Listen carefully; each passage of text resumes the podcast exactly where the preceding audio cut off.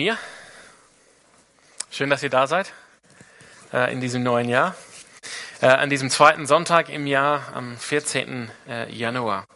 Und für die, die ganz neu bei uns sind an diesem Sonntag oder vielleicht uns besuchen an diesem Sonntag, ich ähm, wünsche euch hier eine schöne Zeit an diesem Sonntagmorgen, dass ihr, äh, ja genau, dass ihr wirklich aufgenommen werdet in unsere Gemeinschaft an diesem Morgen, in dem Gottesdienst, aber auch danach. Schön, dass ihr da seid.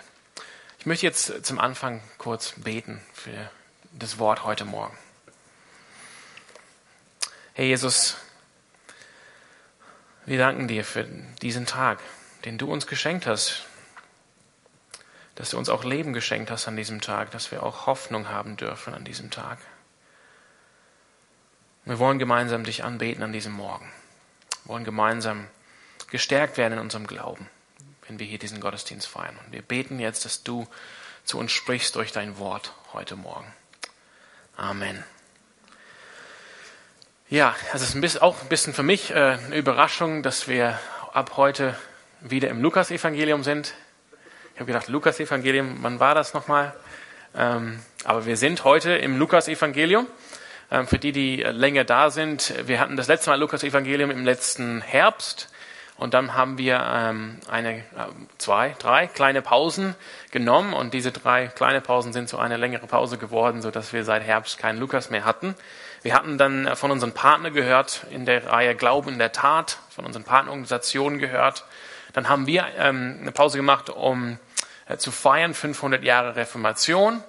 Und dann hatten wir schon Advent, also haben wir eine Adventsreihe gemacht hier am Sonntagmorgen, die Familie Gottes, was auch sehr schön war. Und so ähm, starten wir in das neue Jahr und wir starten wieder in das Lukas-Evangelium. Und das freut mich einerseits, aber andererseits muss ich mich auch ein bisschen wieder dran gewöhnen, im Lukas-Evangelium zu sein. Ähm, es war auch für mich diese Woche eine volle Woche. Mein Sohn ist sieben Jahre alt geworden und muss man auch noch eine Party machen mit anderen kleinen Jungs. Und ja, muss man überleben. Und, ja, als Vater, ja. Aber haben wir überlebt. Ja, wir sind im Lukas Kapitel 6.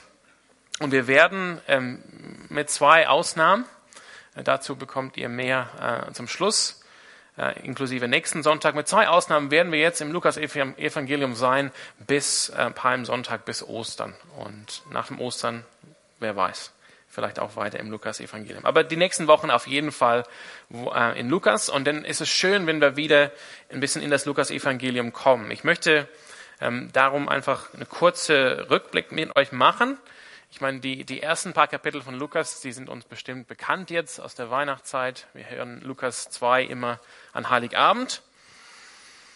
Aber wie ist es dann weitergegangen? Vielleicht wichtig für uns. Wir haben gesehen in Lukas 4, da ist so die Versuchung von, Jesu, von, von Jesus, wo er in die Wüste hinausgetrieben wird durch den Geist Gottes und versucht wird vom Teufel nach seiner Taufe. Dann kommt er zurück und beginnt seinen Dienst. Und Lukas beginnt seinen Bericht mit Jesus in der Synagoge. Das ist auch in Kapitel 4 in Nazareth. Das ist in seiner Heimatstadt, da wo er herkommt, wo er aufgewachsen ist. Und Jesus wird dann nicht angenommen von den Menschen in Nazareth, als er dort äh, den Jesaja-Text, dass der Tag des Herrn gekommen ist oder die, die, die Zeit der Gunst und Erlösung gekommen ist, dass er die Erfüllung dieses Textes ist aus Jesaja. Da wollen die, die Menschen in seiner Heimatstadt das nicht wahrhaben und die treiben ihn aus der Synagoge raus. So geht er ein bisschen ähm, bergab nach Kapernaum am See Genezareth und dort finden wir ihn in Kapitel 5 vom Lukas-Evangelium, jetzt am Anfang seines öffentlichen Dienstes. Und da haben wir die bekannten Geschichten, wo er entlang dem See läuft und die ersten Jünger ruft. Petrus, Andreas, Johannes und so weiter. Und wir sehen auch, dass ein Muster uns gegeben wird von Lukas, ähm, was uns begleiten wird durch das ganze Evangelium. Die, äh, nämlich es gibt zwei ähm, Kernthemen ähm, für Jesus, zwei äh, Hauptdinge, die er macht. Er heilt, er bringt Heilung, er bringt Wiederherstellung, er macht neu und er lehrt. Er lehrt den Menschen, wie wie sie nach Gottes Willen, wie sie nach Gottes Gesetz leben können. Also sein Dienst ist charakterisiert von Lehre Auf der einen Seite, dass, dass die Menschen Gottes Weisheit bekommen für ihr Leben und andererseits von Heilung und Wiederherstellung, dass er alles neu macht. Und in Lukas 6, am Anfang des Kapitels haben wir gesehen, wie er dann von allen Jüngern, die er hatte, die ihm gefolgt sind, nachgefolgt sind, hat er zwölf auserwählt als Apostel und besonders dann als, als seine Apostel, seine Augenzeugen eingesetzt. Und danach ähm, komm, äh, kommen wir zu dieser ähm, Predigt, die beginnt im Vers 17 äh, von Lukas Kapitel 6. Und da sind wir auch heute. Ich muss ein bisschen umblättern. Es heißt hier äh, die Bergpredigt als äh, Überschrift in, ähm, in der NGÜ. Das ist in Anlehnung an Matthäus 5 bis 7. Da, dort ist tatsächlich die Bergpredigt zu Hause. Da kennt man vielleicht eher den Bericht von Matthäus, der ist etwas ausführlicher. Und ich glaube, weil manches, was jetzt in dieser Predigt, ähm, was vorkommt, auch in Matthäus vorkommt, hat man ähm, als ähm, interpret also interpretiert, dass es handelt um die gleiche Predigt. Aber manche sehen, das ist eine andere Predigt und ich möchte einfach Vers 17 von Kapitel 6 mit euch lesen als Einstieg. Hier ist der Kontext für das, was Jesus sagt. Dann stieg Jesus, Lukas 6, 17, mit ihnen, das heißt mit den Aposteln, mit den ähm, Jüngern, den Berg hinunter bis zu einem ebenen Platz, wo sich eine große Schar seiner Jünger und eine große Menschenmenge aus dem ganzen jüdischen Land, aus Jerusalem und aus dem Küstengebiet von Tyrus und Sidon um ihn versammelte. Und darum heißt äh, diese Predigt auch manchmal die Predigt auf der, auf der Ebene oder auf dem Ebenenplatz im Unterschied zu der Bergpredigt. Und wir sind in dieser Predigt. Ähm, diese Woche und glaube ich in zwei Wochen werden wir diese Predigt abschließen. Und es ist ganz interessant, in dieser Predigt redet Jesus von seinem Königreich, von seinem Königreich. Wir haben gerade gehört im Psalm 47, äh, dass Gott der König, der wahre König der Welt ist. Wir haben es auch gerade gesungen. Ähm, dass Jesus König ist. Und Jesus redet wie von seinem Königreich in diese Predigt. Er spricht ähm, vor allem über die Art von Mensch, über die Art von Leute, über die Art von Jüngern, die in seinem Königreich sind. Das heißt, wenn wir in seinem Königreich sein wollen, wenn wir seine Jünger sein wollen, dann erfahren wir hier, wie sollen unser Leben aussehen. Und deshalb ist es auch, glaube ich, ein ganz gutes Thema, wo wir auch am Anfang von einem neuen Jahr stehen, ähm, wo auch dieser Wechsel ähm, von 2017 diesmal bis 2018 äh, uns eine äh, Gelegenheit schenkt zu überlegen, wo stehen wir? Wie, wie sieht's aus mit unserem Leben? Das, das gibt uns diese Möglichkeit, der Wechsel des Datums, und ich glaube, das ist auch eine ganz gute Sache. Und Jesus redet hier über die Menschen in seinem Königreich. Und er fängt damit in Vers 20 an. Er blickte seine Jünger an und sagte, glücklich zu preisen seid ihr, die Jünger, die ihr arm seid, denn euch gehört das Reich Gottes. Darum geht's, um Gottes Reich. Und wie sehen die Menschen hier aus? Wir lesen weiter. Ihr, ihr, hungert, ihr, ihr hungert jetzt, ihr werdet aber satt werden. Ihr weint jetzt, ihr werdet aber lachen. Glücklich zu preisen seid ihr, wenn ihr um des Menschensohnes, also um Jesus selber willen, gehasst und ausgestoßen werdet und wenn man euch um seinen Willen beschimpft und euren Namen in den Schmutz zieht. Also so fängt Jesus an. Er spricht über die Menschen in seinem Königreich. Und ihr könnt zurückgehen und die Predigen aus dem letzten äh, Herbst zu diesen Themen äh, anhören. Aber wir kommen heute zu dem nächsten Abschnitt in diesem Text, und da sind wir heute im Vers 37, sehr bekannte Stelle. Ich möchte die Stelle mit euch vorlesen. Und dort, äh, dort heißt es, dort schreibt Lukas die Worte von Jesu folgende auf. Richtet nicht, sagt Jesus, und ihr werdet nicht gerichtet werden. Verurteilt nicht, und ihr werdet nicht verurteilt werden. Sprecht frei, und ihr werdet freigesprochen werden. Gebt, und es wird euch gegeben werden. Ein volles Maß wird man euch in den Schoß schütten, ein reichliches Maß, bis an den Rand gefüllt und überfließend, denn das Maß, das ihr verwendet, wird auch bei euch verwendet werden. Jesus gebrauchte noch einen Vergleich. Er sagte, kann ein Blinder einen Blinden führen, werden nicht beide in die Grube fallen. Ein Jünger steht nicht über seinem Meister. Wenn er alles von ihm gelernt hat, ist er höchstens so weit gekommen wie diese. Wie kommt es, dass du den Splitter im Auge deines Bruders siehst, aber den Balken in deinem eigenen Auge nicht bemerkst? Wie kannst du zu deinem Bruder sagen, Bruder, halt still, ich will den Splitter herausziehen, der in deinem Auge sitzt? und bemerkst dabei den Balken in eigenem, im eigenen Auge nicht. Du Heuchler, sieh zuerst den Balken aus deinem eigenen Auge, dann wirst du klar sehen und kannst den Splitter, der im Auge deines Bruders ist, herausziehen. Also ziemlich bekannte Stellen, ähm, wenn man jetzt als Christ aufgewachsen ist. Also ich glaube besonders jetzt das Bild mit dem Splitter und mit dem Balken, das kennt man so, auch aus der Sonntagsschule.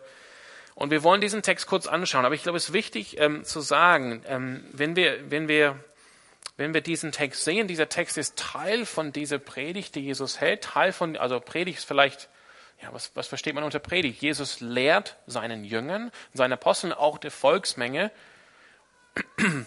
wie sie zu leben haben in seinem Königreich. Und wir werden das auch nächstes Mal sehen. Also vor allem ist hier nicht nur äußerliche Handlung angesprochen, sondern innere Haltung, innere Einstellung. Wir sehen das, wenn wir das nächste Mal ab Vers 43 lesen wir von, ähm, von, von Bäumen mit Früchten. Gute Bäume bringen gute Früchte hervor, schlechte Bäume bringen schlechte Früchte hervor. Das heißt, es liegt an der Natur des Baumes, was für eine Frucht hervorgebracht wird. Also wie wir äußerlich handeln, hat damit zu tun, wie unsere innere Haltung ist. Und Jesus spricht hier innere Haltung an. Und das wäre die gute Frage, die wir uns jetzt stellen können, ähm, jetzt am Anfang dieser ähm, diese Zeit, wo wir wieder im Lukas sind oder auch vor allem heute. Ähm, wie sieht's bei mir aus? Ähm, wie, wie nehme ich Jesu Königreich wahr? Wie, wie nehme ich das wahr, dass ich als sein Jünger eigentlich ähm, entsprechend ähm, sein Königreich leben soll? Wie sieht's das bei mir aus in meinem Leben momentan? Vielleicht am Anfang dieses neuen Jahres. Und dann schauen wir mal, was Jesus hier sagt zur inneren Einstellung von den Menschen in seinem Königreich. Er beginnt mit vier, ähm, mit vier Befehlworte, kann man sagen, im Vers 37. Also zwei sind positiv und zwei sind negativ. Zwei sind negativ, ihr sollt das nicht tun, und zwei sind positiv, ihr sollt das tun. Und die vier, richtet nicht, verurteilt nicht, und die, und die, die positiven zwei, sprecht frei oder vergebt, und gebt. Und ich glaube, es, lohnt sich hier ähm, innezuhalten und zu überlegen, oder zuerst müssen wir fragen, was ist jetzt ein Befehlwort? Was ist ein Befehlwort? Ich glaube, in Deutsch ist es viel einfacher auf, auf Englisch, ne? als auf Englisch. Ähm, auf Englisch habe ich hier stehen ein Imperativ. Da denkt man, ja, was ist ein Imperativ? Aber auf Deutsch ist es ziemlich klar, ein Befehlwort. Also Jesus gibt hier ähm, Gebote. Er gibt Gebote, wie wir zu leben haben.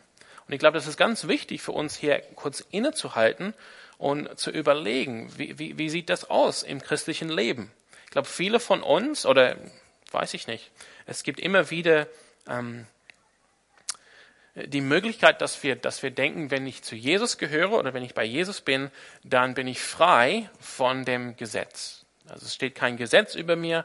Zum Beispiel da, wo der Geist Gottes ist, da ist Freiheit, ein sehr beliebter Vers. Oder ich bin nicht mehr unter dem Gesetz, unter Gnade.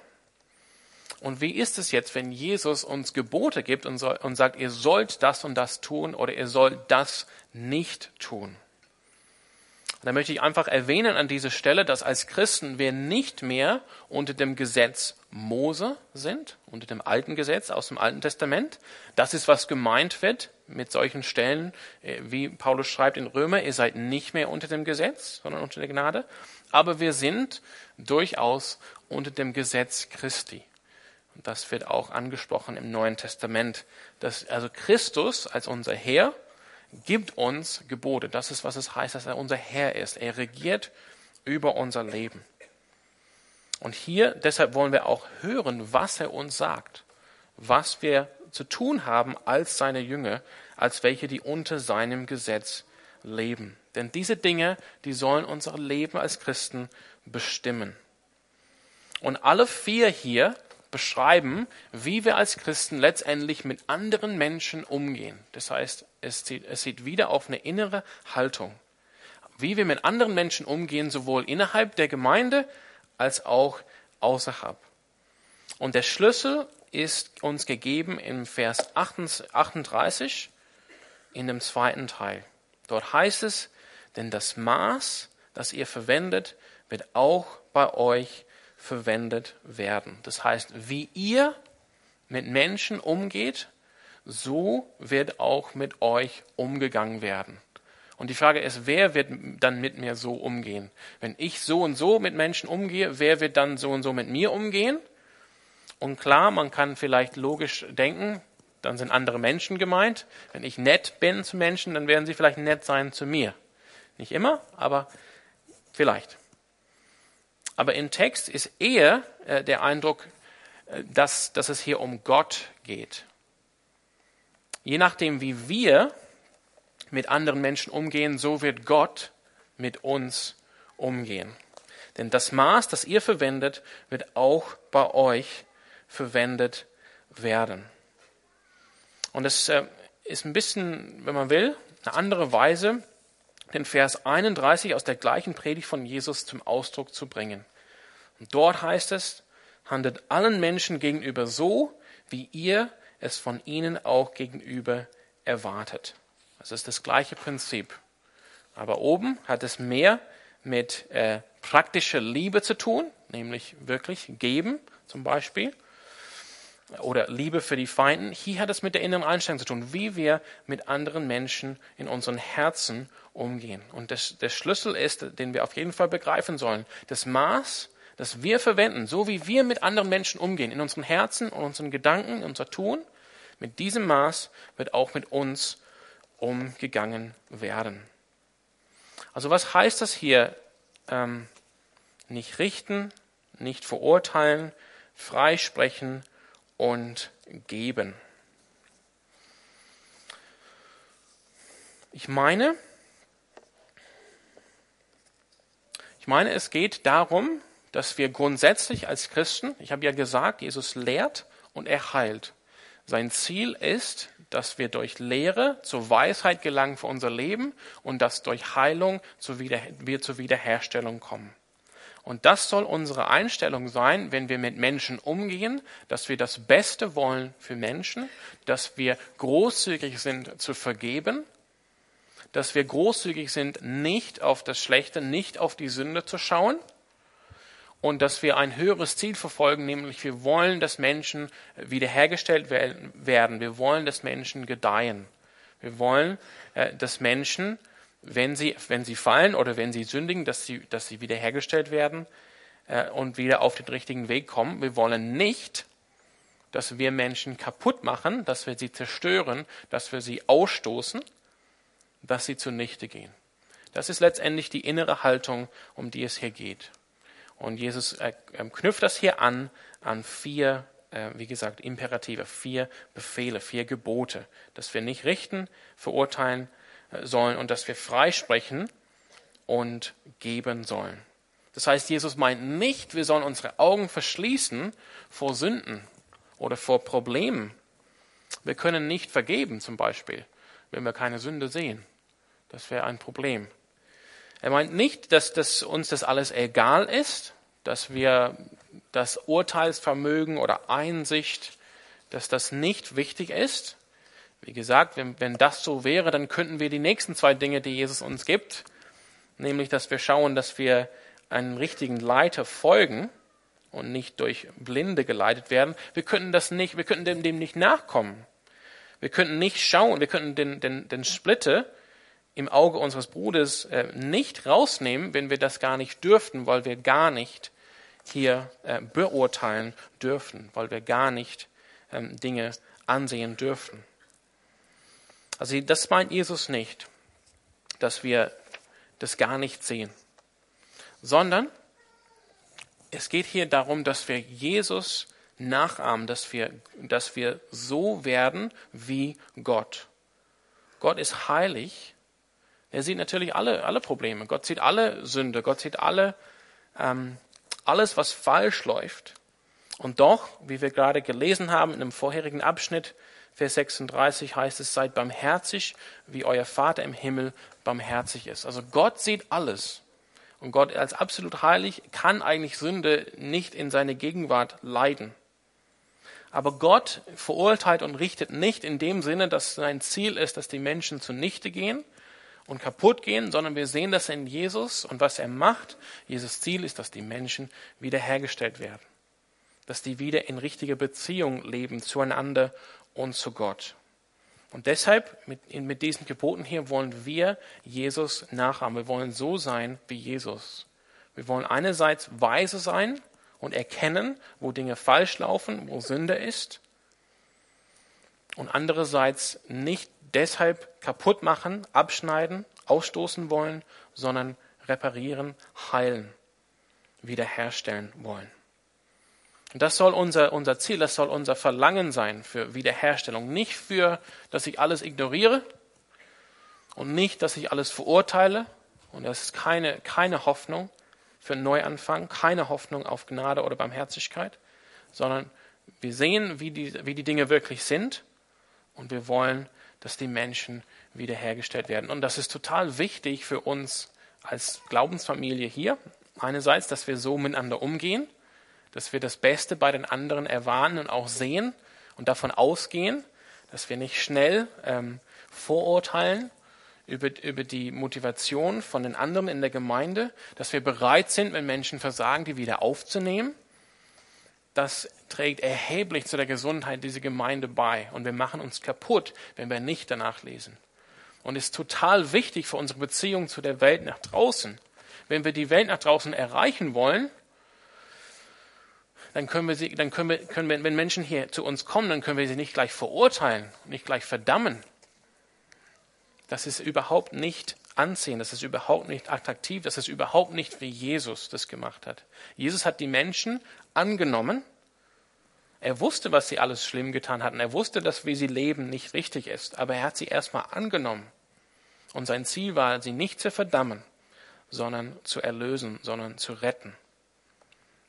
Und deshalb wollen wir überlegen, und das ist halt vielleicht die harte Arbeit, die man nicht an einem Morgen äh, schaffen kann, überlegen, wie, wie können wir unser gemeinsames Leben vor allem hier gestalten und wie, wie kann ich mein, meine, mein Leben gestalten, dass ich, auf, dass ich in diese Richtung lebe, dass ich auf diese Wahrheiten lebe. Dass wenn ich Menschen oder dass wenn wir Menschen begegnen, dass es eher in diese Richtung läuft, dass wir sie aufnehmen, dass wir suchen, dass sie wiederhergestellt werden, dass sie geheilt werden, dass sie wieder aufgenommen werden, dass ihnen geholfen wird. Wir müssen Urteilsvermögen haben, wir müssen Einsicht haben, was Sünde betrifft, aber wir wollen jetzt nicht verdammend sein in unserem Umgang mit den Menschen, die Gott stellt in unser Leben. Wir wollen geben und vergeben. Und, und Gott spricht, äh, Gott verheißt hier, wenn wir das tun, dann wird er uns auch reichlich schenken. Ein volles Maß wird man euch in den Schoß schütten, ein reichliches Maß bis an den Rand gefüllt und überfließend. Also Gott verspricht Segen, wenn wir mit dieser Haltung äh, gegenüber den Menschen auftreten, wenn wir mit dieser Haltung in die Welt rausgehen, wenn wir so miteinander umgehen, wenn wir barmherzig, barmherzig sind, sanftmütig, geduldig miteinander. Also es bespricht, äh, er, er ähm, spricht hier von unseren inneren Herzenshaltungen als Menschen, die in seinem Königreich leben. Und ich, ich lade euch da einfach da ein, zu überlegen, ähm, ja, wie ist das bei mir? Wie, wie, wie sind meine inneren Gedanken, meine innere Einstellung äh, zu Menschen in der Gemeinde und zu Menschen außerhalb in der Welt um mich herum. Und das sind vielleicht nicht zwei ähm, große Gruppen, die einfach nicht also nebulös und undefiniert sind, sondern das sind verschiedene Untergruppen. Und das ist meine Einladung, euch jetzt zu überlegen, wie, wie es mir mit Menschen in der Gemeinde, die Dinge anders sehen als ich? Oder vielleicht Dinge anders machen oder haben wollen als ich? Äh, da, da können uns eine Menge Beispiele äh, einfallen. Ne? Wir hatten jetzt gerade Weihnachten. Wie geht es mir mit den Menschen, die keine Weihnachtsbäume wollen? Da muss ich wirklich aufpassen, nicht zu verurteilen. Ne? Nein, wie geht es mir mit Menschen, die, ja, die vielleicht ähm, ja, hier oder da einen Schwerpunkt legen würde, wo ich einen Schwerpunkt nicht legen würde? Und so weiter. Oder wie geht es mit Menschen außerhalb der Gemeinde, die, die ähm, so oder so leben. Ihr, ihr wisst schon, weil wenn, wenn ich diese Frage stelle, dann werdet ihr euch sofort an diesen Menschen denken, wo der Heilige Geist vielleicht euch sagen möchte, da müsst ihr sanftmütige sein. Da müsst ihr nicht mehr verurteilen und richten, sondern schauen, dass es hier um das Beste geht für diese Menschen. Das ist ganz, ganz wichtig für uns in diesem Jahr. Und ein kleines Bild verwendet Jesus ähm, als nächstes, wenn wir zu dem nächsten, ähm, nächsten Punkt kommen, Vers 39. Jesus gebrauchte noch einen Vergleich oder ähm, er gab ihnen noch ein Gleichnis. Er sagte, kann ein Blinder einen Blinden führen, werden nicht beide in die Grube fallen. Ein Jünger steht nicht über seinem Meister. Wenn er alles von ihm gelernt hat, ist er höchstens so weit gekommen wie dieser. Also Jesus warnt hier uns, aber vor allem damals seinen Jüngern, seinen Aposteln, die er äh, aussenden, ähm, wo er sie aussenden würde, von der Wichtigkeit, dass man den richtigen Lehrer hat.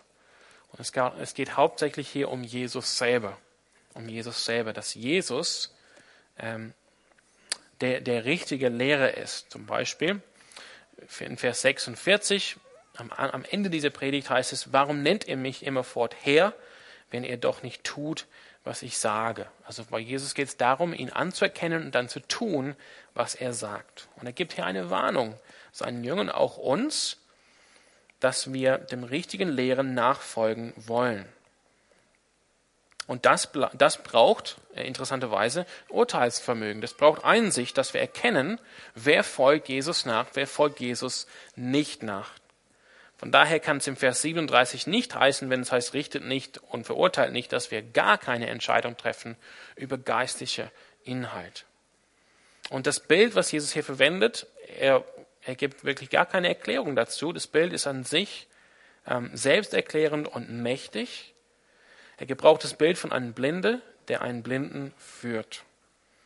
Das heißt, ein Lehrer, der die Wahrheit nicht kennt, der das Wort Jesus nicht kennt der führt ein Junge, der denkt, ich folge dem richtigen Lehrer, aber in Wirklichkeit merkt er nicht, diese Lehre ist blind und die beide landen in die Grube. So soll das nicht sein, will Jesus sagen.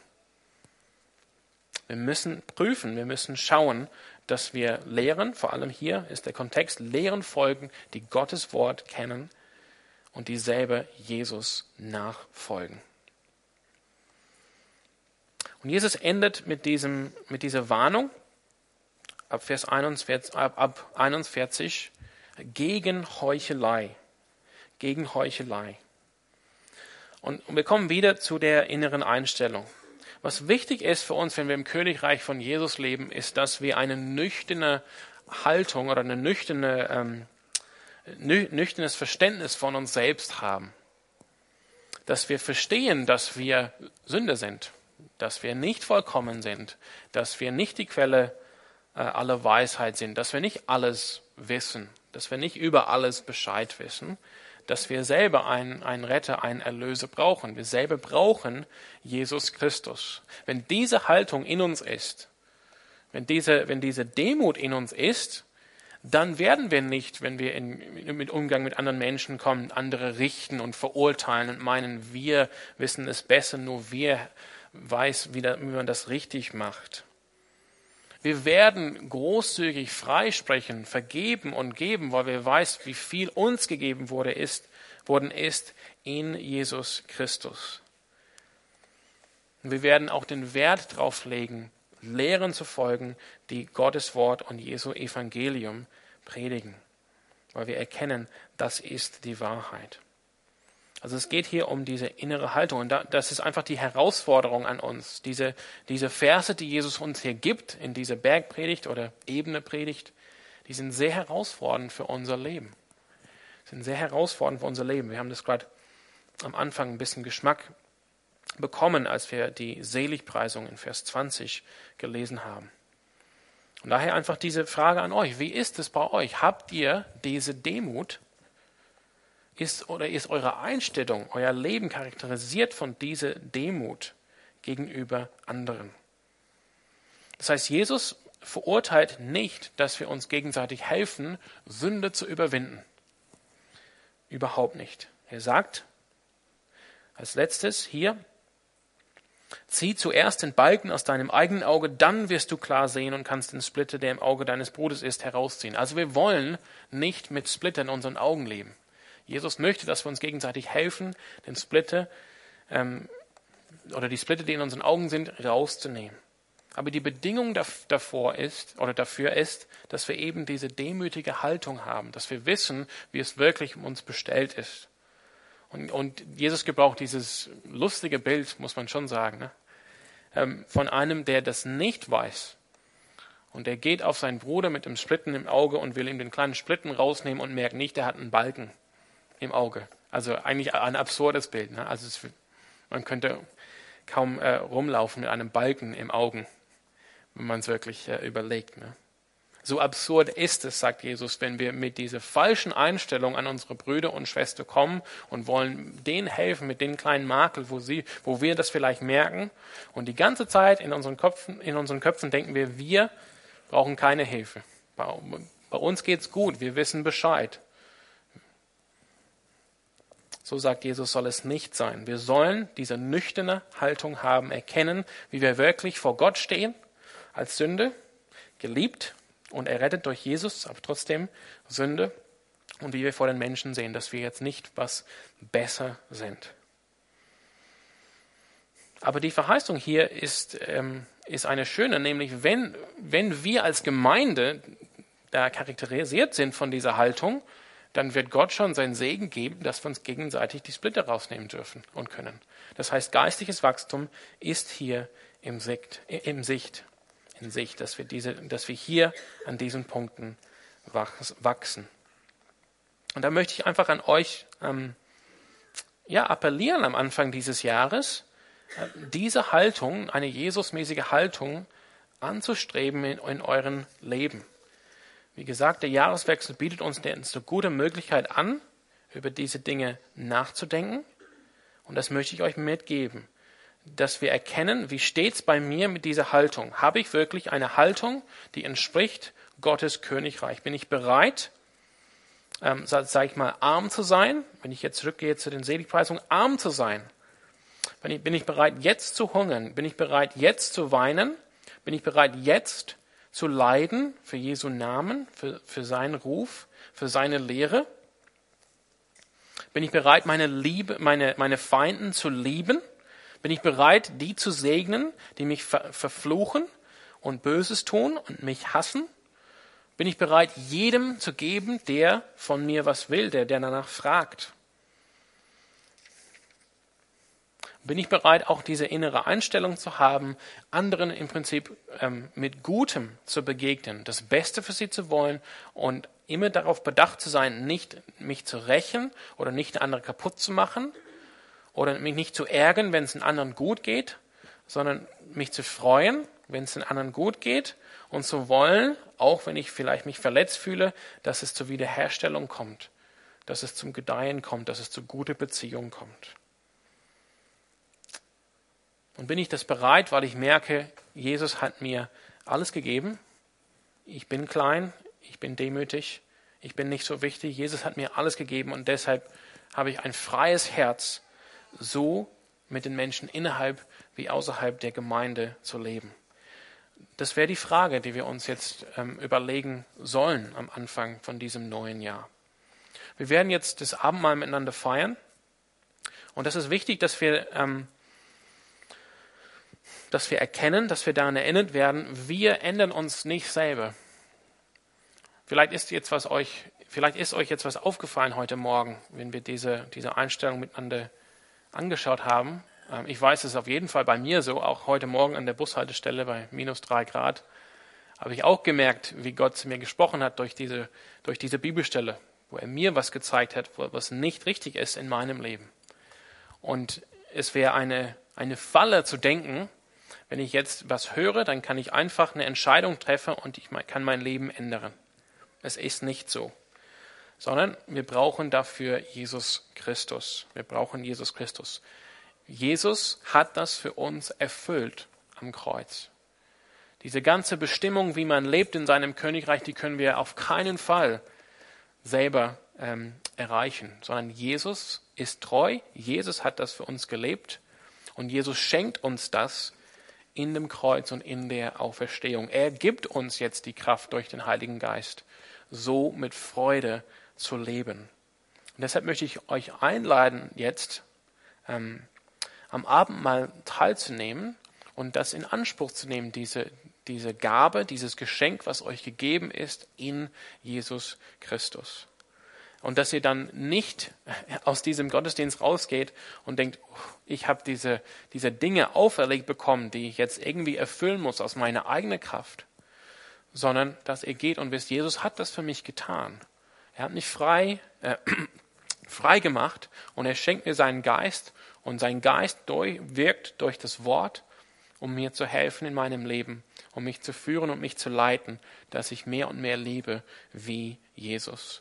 Und ich kann das dann, ich kann dann mit Freude, und das ist auch der Schlüssel der Sache, es ist letztendlich eine Freude da, eine tiefe geistliche Freude, so zu leben, wie Jesus das uns hier gibt in dieser Predigt. Mit dieser Herzensstellung, mit dieser Herzenseinstellung zu leben, da ist eine große Freude da. Also wenn du merkst, ich bin da gar nicht an dem Punkt, dann kommt jetzt mit ähm, ja, voll Gewissheit und nimm am Abend mal teil und weiß, dass Jesus dir das alles gegeben hat.